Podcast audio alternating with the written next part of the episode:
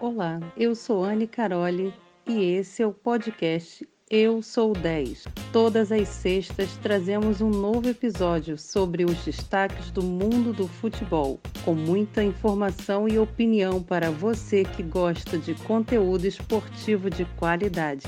Antes de darmos início a mais um episódio, vamos apresentar as nossas redes sociais. Estamos no Instagram como arroba Resenha Cabo Frio e no Facebook arroba Resenha CF. Sigam, comentem e compartilhem nossos conteúdos que são feitos com muito carinho todos os dias para você. Agora vamos a mais um episódio inédito do Eu Sou 10, com a apresentação do Maurício Figueiredo. É com você, Mau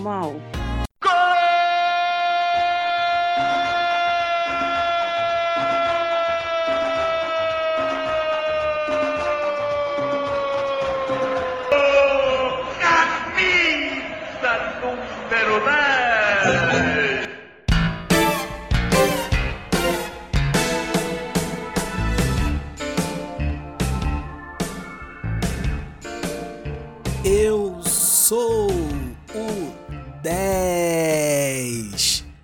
episódio número 9.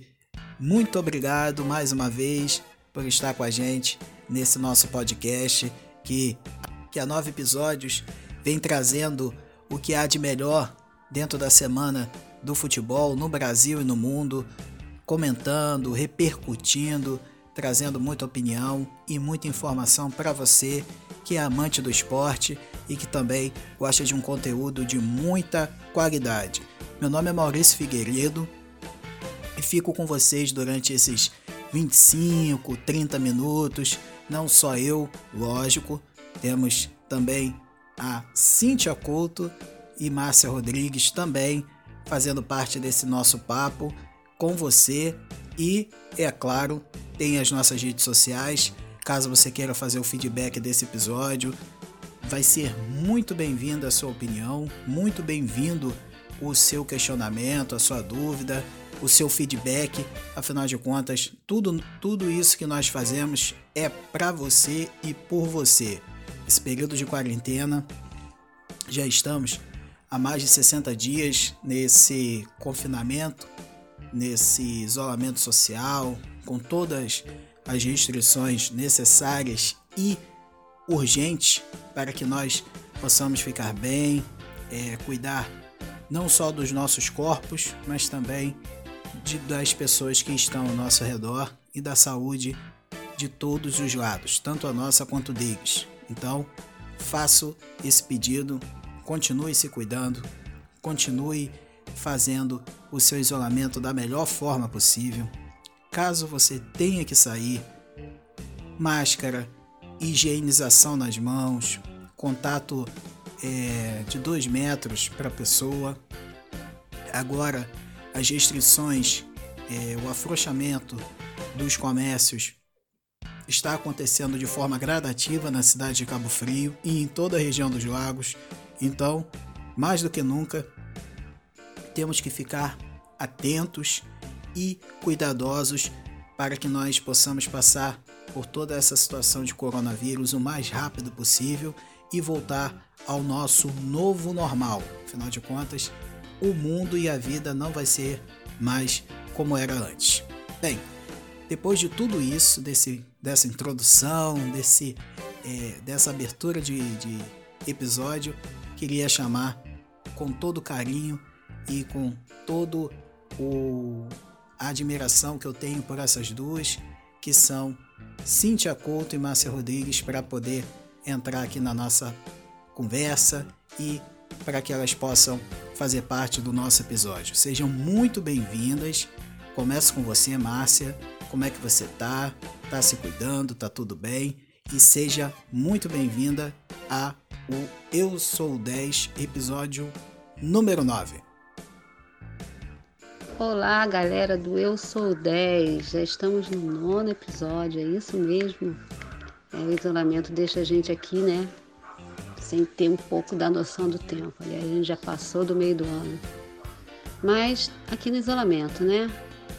E trazendo boas notícias para vocês, interagindo e tentando dar um pouco de alegria nesse período. Tenha um excelente dia, ou tarde, ou noite, ou até mesmo madrugada. Um grande beijo. Cíntia Couto, querida, hum, seja muito bem-vinda ao Eu Sou 10. Fala galera, muito bom. Sejam bem-vindos a mais esse episódio do Eu Sou 10, nosso canal aqui, né, pelas plataformas, e que vocês curtam bastante todo esse conteúdo que a gente desenvolveu para o dia de hoje. Bem, meninas, vamos, conversa, vamos começar o Eu Sou 10 dessa semana e o assunto primeiro do nosso podcast é o seguinte: o homem renovou. O Mister é do Mengão. Jorge Jesus renovou por mais um ano o seu contrato com o Flamengo e oficialmente ele vai estar no Clube da Gávea, vai exercer a sua função como técnico do Flamengo até o dia 1 de junho de 2021.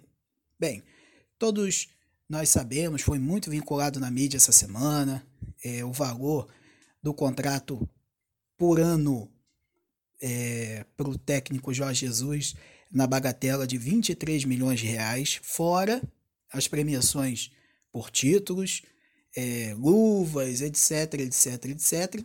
E também tem algumas cláusulas referentes à saída do técnico caso ele receba algum convite de é, determinados clubes da Europa é o seguinte: todo mundo já sabia que o desfecho da novela caminhava para esse tipo de acerto.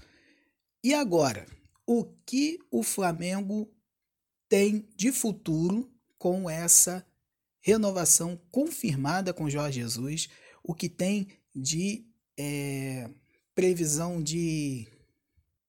Qual é a projeção de caminhada do clube para essa temporada que continua apesar desse break em virtude da pandemia. Começo com você, Márcia Rodrigues. O que você diz, o que você me diz a respeito dessa renovação e do futuro do Flamengo, agora oficialmente com o técnico Jorge Jesus? É, o Flamengo agora conseguiu uma estabilidade, né? Saber que tem um técnico por mais um ano na qualidade do Jorge Jesus dá uma tranquilidade para a equipe treinar e é, se reposicionar, estava bem no Campeonato Carioca, tinha sido campeão, né? É, acho que isso dá muita tranquilidade para os jogadores, para o Flamengo, para a torcida. Era uma coisa que estava muito esperado. Fechou um contrato de ouro, né? E eles vão treinar né, nessa situação, que estão treinando, e a gente não sabe o futuro, né? Mas assim, para o clube foi excelente mantê-lo, né? Isso aí é muito bom, uma, uma, constância e com o plantel que o Flamengo tem, né? De alto nível, visto as conquistas do ano passado e do início desse ano, ia muito bem em todas as competições que estava participando. Isso para o Flamengo vai ser excelente, né? Vamos torcer aí para que ele, o Flamengo consiga manter essa qualidade, pelo menos no campo, né? e nas suas atuações. E no restante a gente vai vendo o que, que o Flamengo vai fazer. Mas para o Flamengo foi muito bom, foi muito bom mesmo. Excelente aquisição ou manutenção né, de um técnico que conseguiu agregar é, jogadores, a comissão técnica, agregar valores e agregar é, tranquilidade para permanecer no campeonato, nos campeonatos que vão participar. Foi muito bom. Cíntia Couto, o Mister é do Mengão. Fala a respeito disso aí, Cíntia. Técnico português, time brasileiro, mas parecia novela mexicana essa assinatura de contrato. Mas pelo que eles deixaram muito claro, não foram só as questões financeiras que dificultaram isso. É, eu venho defendendo essa tese de que o Mister tinha uma certa expectativa em fechar com um time europeu, que não aconteceu fecharam aí, por conta da pandemia, inclusive, 2 milhões a menos né, de euros. Mas mesmo assim, com toda essa instabilidade econômica brasileira, isso pode ser favorável para o Mister por conta da oscilação aí do valor do euro, né? Então, acredito aí que ele vai, vai se dar bem, até por conta das questões de premiações, né? Por, por títulos ganhos aí pelo Flamengo no decorrer da temporada, vai, vai, vai acontecer tudo bem. Até em questões dessa expectativa dele, né? Ficou já pré-definido numa cláusula dentro do contrato deles de que ele pode se desligar do Flamengo dentro desse período se for para determinados clubes europeus. Então, a gente fica aí na curiosidade de saber que clubes seriam esses que teriam uma certa namorada aí com, com o Mister, né? Para um futuro casamento aí. O Botafogo esse ano comemora 25 anos do, do título brasileiro de 1995. time que tinha Túlio, Gonçalves, é, Wagner, goleiro Wagner. Era um, um time muito bom do Botafogo e conquistou o título em cima do Santos é, no Pacaembu. E Túlio nesse ano estava voando, né? É, Márcia Rodrigues e Cíntia Couto além de comentaristas do Eu Sou 10, são duas botafoguenses roxas, né? E tem propriedade para falar sobre esse assunto. E a pergunta é simples e objetiva. Onde vocês estavam nesse título de 95 e como foi para vocês, é, falando dentro de campo, como foi para vocês esse título e essa importância de 95 do Campeonato Brasileiro para o time do Botafogo? Começo com você, Cíntia. Cara, eu tinha sete anos de idade. É, costumo falar que botafoguense ele não escolhe torcer pro Botafogo, ele é escolhido pelo Botafogo, né? Você escolhe, você não escolhe torcer pro Botafogo. Botafogo que te escolhe para torcer por ele. Então, é, lógico que tem toda uma, essa questão ligada ao rendimento do clube, e isso vai refletir, né? Na sua escolha, principalmente nessa idade de 7, 8 anos, e a gente vê muito isso na atualidade hoje. Daqui a alguns anos, quando você perguntar quantos anos você tem, tenho tantos anos, qual time você torce? Torço pro Flamengo, porque quando eu tinha 7 anos de idade, eu, o Flamengo estava ganhando tudo. Então, o Botafogo fez uma campanha incrível naquele campeonato. É um campeonato com um sistema um pouco diferente do que a gente acompanha hoje. Mas vale lembrar que o Botafogo não perdeu nenhum clássico o Botafogo tinha um atacante voando, que era o Túlio, né? É, nos jogos finais, o Botafogo enfrentou o Santos, num primeiro jogo em Santos, 1 a 1 o jogo em casa, 2 a 1 gol, gols do Túlio e aquela coisa toda. O Botafogo tinha o Wagner no gol, que era um cara que tinha né, uma identificação muito grande, agarrava muito. Gonçalves, tinha Donizete, nosso Pantera, e Sérgio Manuel, que eu particularmente gosto muito do futebol do cara, né? E o Túlio voando fez história, fez marco, marco gigantesco na história do Botafogo. É, com certeza, se, se você falar em Túlio Maravilha, todo mundo automaticamente é, faz o link com o Botafogo. Então foi assim, um ano incrível. E para os bons botafoguenses supersticiosos, o nosso treinador daquele ano era o Paulo Autori, que está treinando o Botafogo no ano de 2020. Então o que a gente espera é que a gente possa ter um casamento feliz novamente com Paulo Autuori para poder comemorar mais um título, mesmo que seja 25 anos depois, né? Mas tenho certeza que a galera que vai assistir esse jogo aí, agora que tá para reprisar, vai curtir muito assistir um futebol muito diferente, né? Porque 25 anos atrás o estilo de jogo era muito diferente, mas com certeza muito bonito de se assistir. E 95, Márcia? Para você como é que foi? Já tem 25 anos, tudo isso. Nem parece, parece que foi ontem um título tão celebrado, tão comemorado, tão festejado. E que é, assim, foi um momento muito bom para o Botafogo, porque estava muito tempo sem conseguir nenhum título nacional. E veio esse sim, comprovando que quando há planejamento, a organização, a profissionalismo, as coisas acontecem. E esse foi um momento muito bom para o Botafogo. Mas nem parece que tem 25 anos. E eu com, com, é, convido os, Botafogo, os botafoguenses a celebrarem e comemorarem que foi um bom momento e é isso que é, é bom na nossa vida, é comemorar, é celebrar e precisa novamente se organizar. Hoje em dia, atualmente, o Botafogo está se transformando em empresa, né? Vai desvincular o futebol e é, esse é o caminho. Isso tem acontecido com os clubes que estão tendo resultado e o Botafogo está caminhando para isso também. A gente torce que isso se concretize agora. Outra questão que eu queria conversar com vocês a respeito do Botafogo é o seguinte: o Carlos Augusto Montenegro, que inclusive foi presidente do Botafogo nesse título de 95, ele tem é, estado em evidência nesses últimos dias, dando declarações muito fortes, principalmente contra o Flamengo, a respeito da situação do retorno do futebol carioca. Lembrando que Botafogo e Fluminense são os únicos clubes que disputam Cariocão que são contra a retomada dos treinos e contra o retorno do futebol no estado do Rio. E eu queria saber de vocês o que, que vocês acham a respeito de todas essas declarações polêmicas do Carlos Augusto Montenegro, sendo que ele não é ele não é presidente do Botafogo mais, ele faz parte da diretoria, mas ele tem é, se, not, se a, tido notoriedade nesses últimos dias com declarações até muitas vezes pesadas. É, Márcia, o que, que você acha a respeito dessa, dessas falas do Carlos Augusto Montenegro. O Carlos Augusto Montenegro é um apaixonado pelo Botafogo.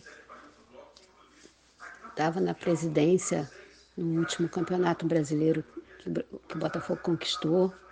É muito querido, é um empresário, tem interesses financeiros também, porque ele que está fazendo toda essa esses contatos e toda essa força para o Botafogo virar empresa. Inclusive, ele quer ser um dos sócios, né?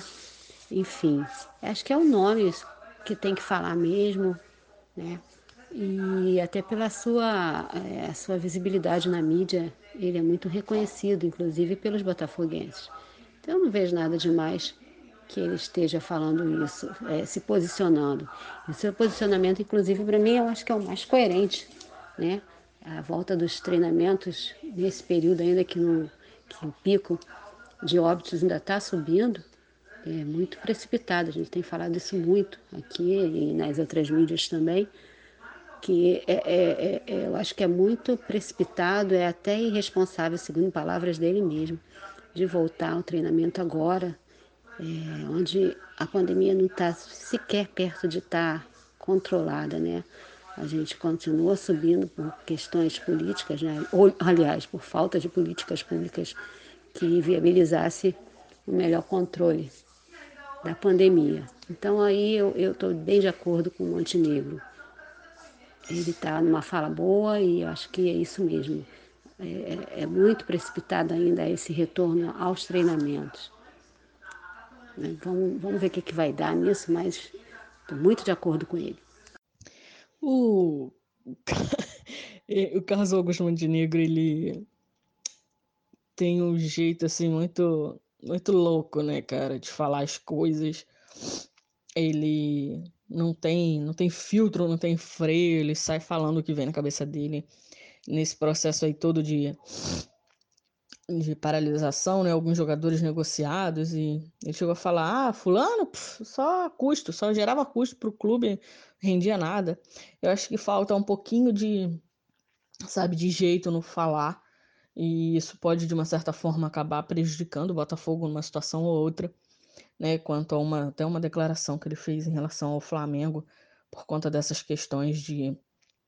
da falta de preocupação que o Flamengo tem demonstrado, né, cara, em relação a essa questão da volta, onde o Flamengo quer a todo custo voltar, e ele já deixou claro de que o Botafogo só volta a treinar final de junho quando tudo já estiver mais acalmar, mais calmo, mais assentado e tal, porque nós estávamos aí batendo na casa de 250 mortes por dia no Rio de Janeiro. Acho que esse número já está até um pouco maior nessa semana. Então, é, é, é louvável a preocupação de um clube né, é, que não está preocupado só com dinheiro, e a gente vê muito essa característica diferente, né? entre a postura do Botafogo e a postura do Flamengo, E aí foi onde ele chegou até a trazer à tona essa questão é, da morte dos meninos de uma forma até muito pesada, né? É, dizendo que o Flamengo queimou crianças numa uma caixa de lata, enfim.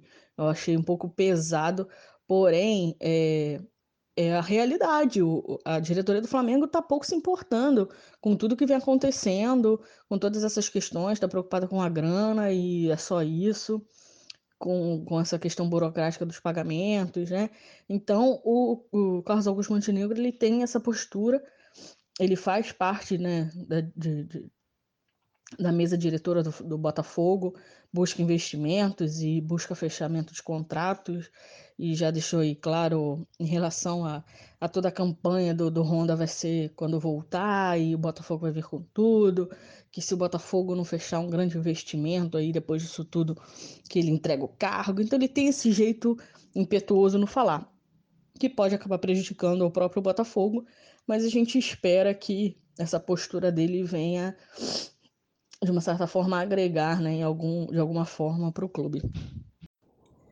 O técnico Vanderlei Luxemburgo é, deu uma declaração nessa quinta-feira ao jornal Estado de São Paulo, é, que está repercutindo muito nas mídias e também nos noticiários esportivos do Brasil inteiro. O técnico Vanderlei lamentou a situação do assassinato do negro George Floyd nos Estados Unidos por um policial branco da forma cruel, hedionda e sem precedentes pela qual ele executou, que é, vou abrir aspas aqui, a, joelhada, uma joelhada, uma, uma pressão com o joelho no pescoço, é, fazendo com que o, o rapaz, o George Floyd, fosse morto de forma lenta, é, é uma execução.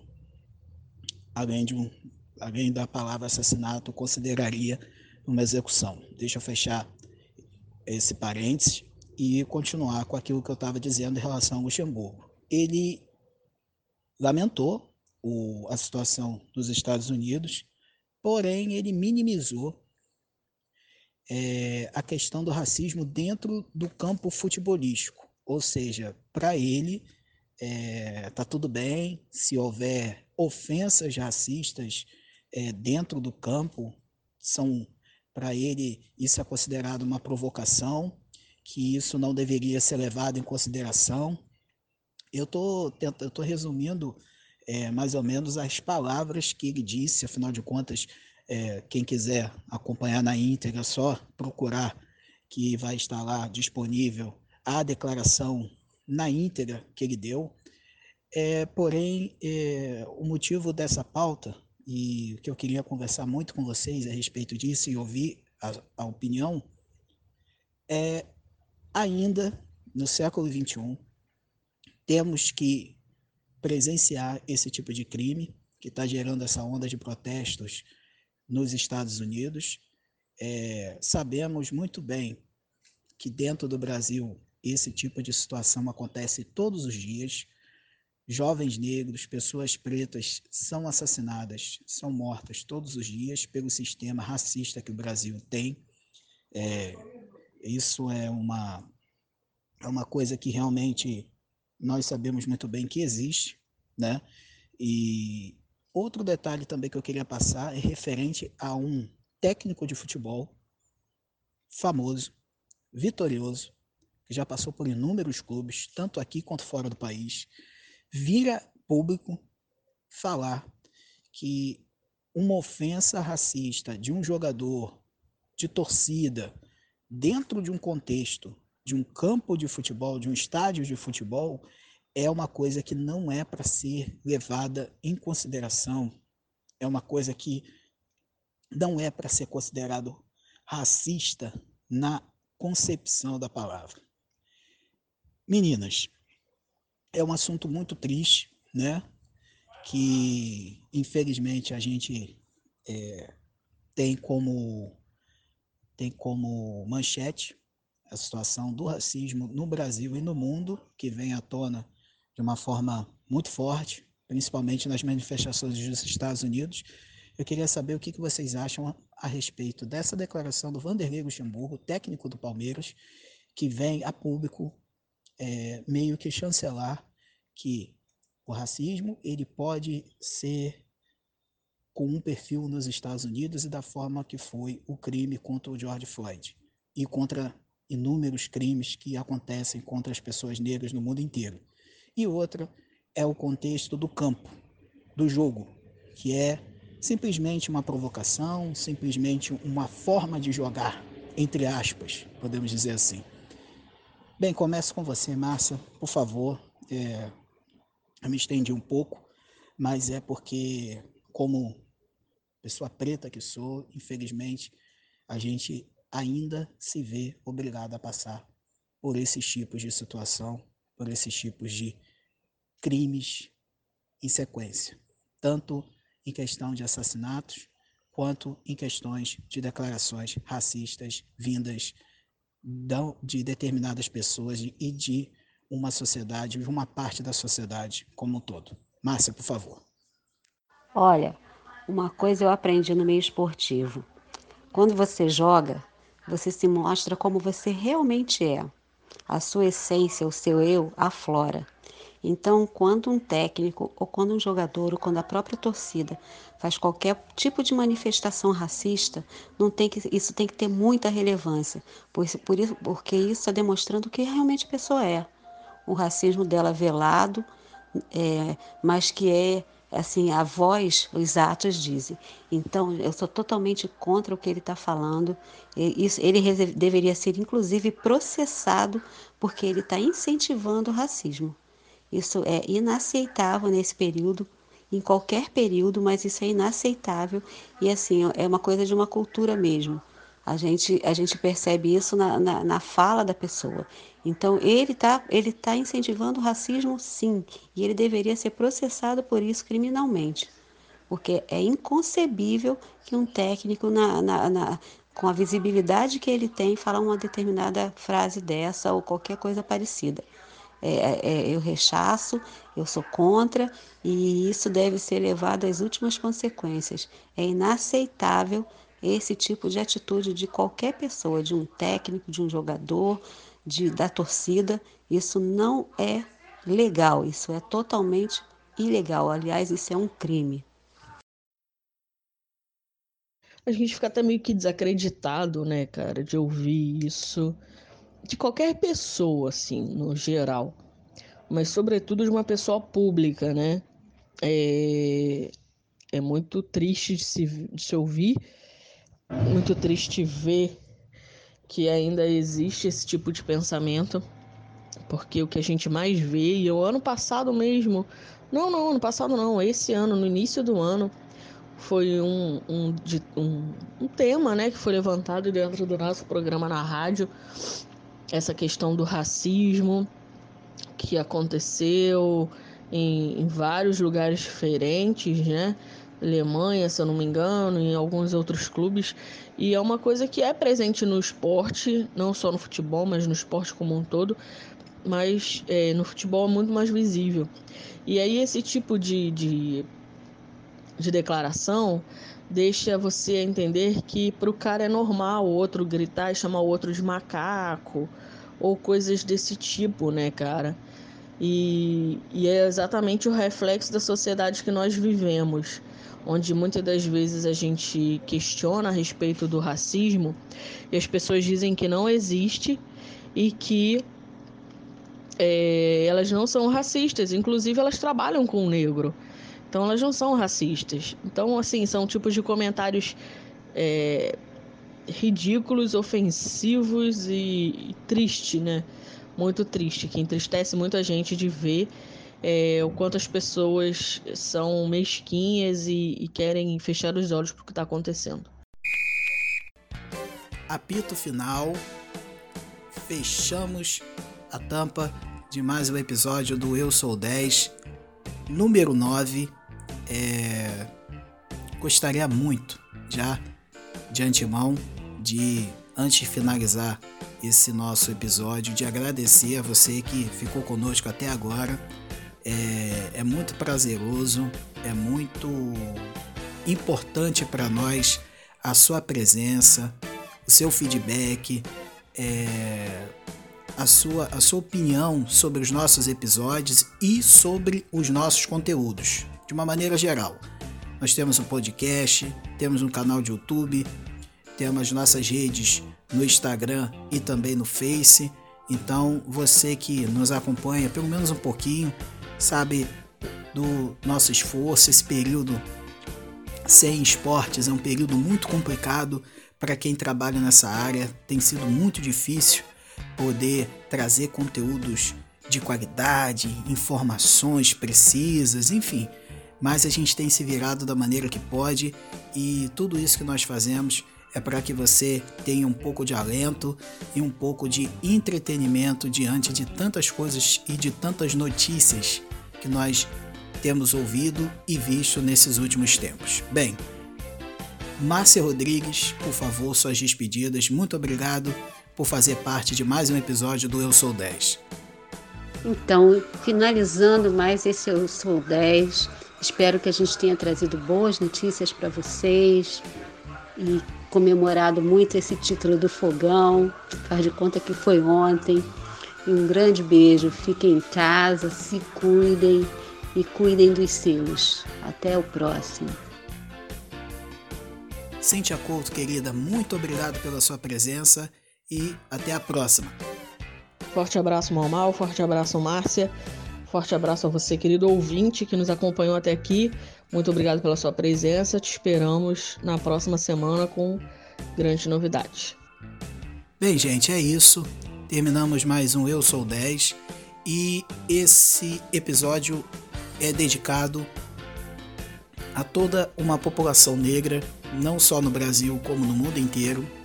Eu, como pessoa negra que sou, é, faço parte da maioria da população brasileira e somos de inúmeras formas preteridos dentro de uma sociedade que infelizmente nos invisibiliza e nos torna cada vez mais e que nos deixa cada vez mais à margem.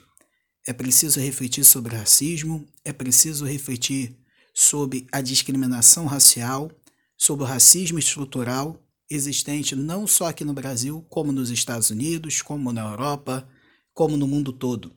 Então, mais do que nunca, com todos, com todas essas convulsões sociais e essas manifestações que acontecem lá, que que possamos também refletir sobre isso aqui e que mais meninos não sejam mortos por balas, por tiroteios, por fome, por falta de oportunidades, por falta de escola e que George Floyd nos Estados Unidos tenha a justiça que lhe é merecida em virtude desse crime hediondo que aconteceu. Então o episódio de hoje ele faz essa homenagem não só às pessoas que perderam as suas vidas, mas também todas aquelas todas aquelas que lutam e desejam uma sociedade mais igual uma sociedade mais justa.